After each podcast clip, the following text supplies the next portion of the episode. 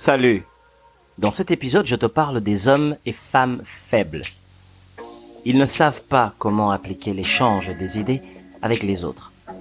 Leur plus grande demande est de toujours proposer un dialogue, mais ce sont des gens qui offrent rien en solution, rien en matière concrète, rien dans des idées originales de communication.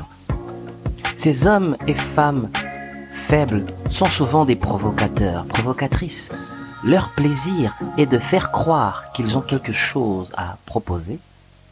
Et pourtant, dans les faits, ces personnes aiment beaucoup plus attaquer, se moquer des talents des autres, des efforts que les autres font, et surtout, ils aiment diminuer les efforts que les autres apportent dans le concret, dans leur vie de tous les jours.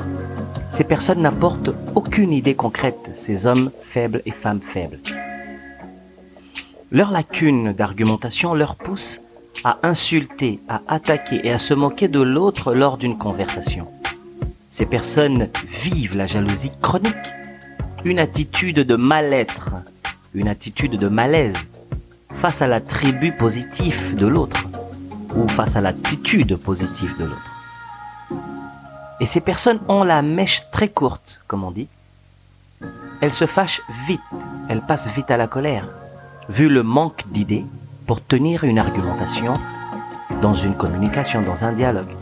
Eux-mêmes n'aiment pas être provoqués. Ils n'aiment pas se retrouver dans la situation dans laquelle ils s'arrangent à mettre les autres. Ces gens s'énervent très vite et passent vite en mode colère en permanence. Ce sont aussi des gens très aigris. Il est très facile de manipuler mentalement ce type d'hommes et femmes faibles.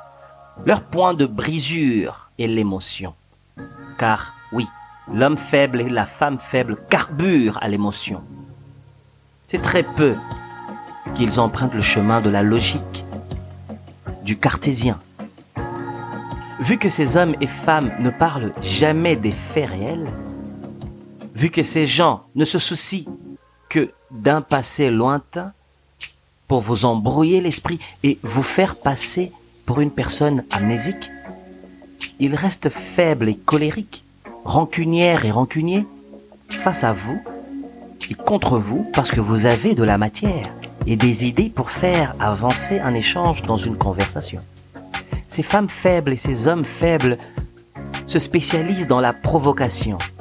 Mais si vous osez leur faire l'appareil, ou vous osez leur offrir le même traitement, ils ont comme seule force la moquerie des fois la calomnie.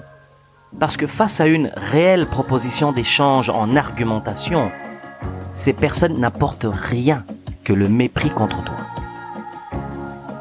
L'écoute active te permet de détecter le langage provocateur et défaitiste d'un homme et d'une femme faibles. La femme ainsi que l'homme faible ont pour mission de tenter de se valoriser tout en diminuant l'autre. Ils ont horreur d'avoir tort. Et surtout, leur système cérébrospinal refoule la responsabilité de leur maladresse par la parole. Leur esprit est tordu par le but de donner la faute à l'autre pour se valoriser et pour tenter de faire la honte de leur handicap d'idées échangistes en argumentation. Ils se déguisent pour défaire la réalité. L'homme et la femme faibles ne cherchent que le trouble de votre paix intérieure.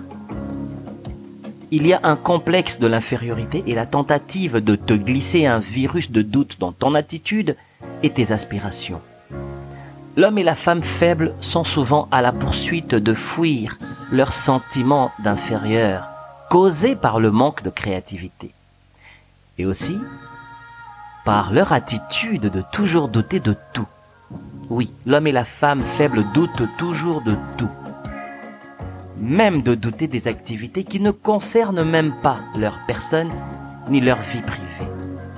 Une solution pour ne plus tomber dans leur partage de malaise, il faut leur faire beaucoup de compliments pour truquer et détourner leur attention ailleurs que sur toi.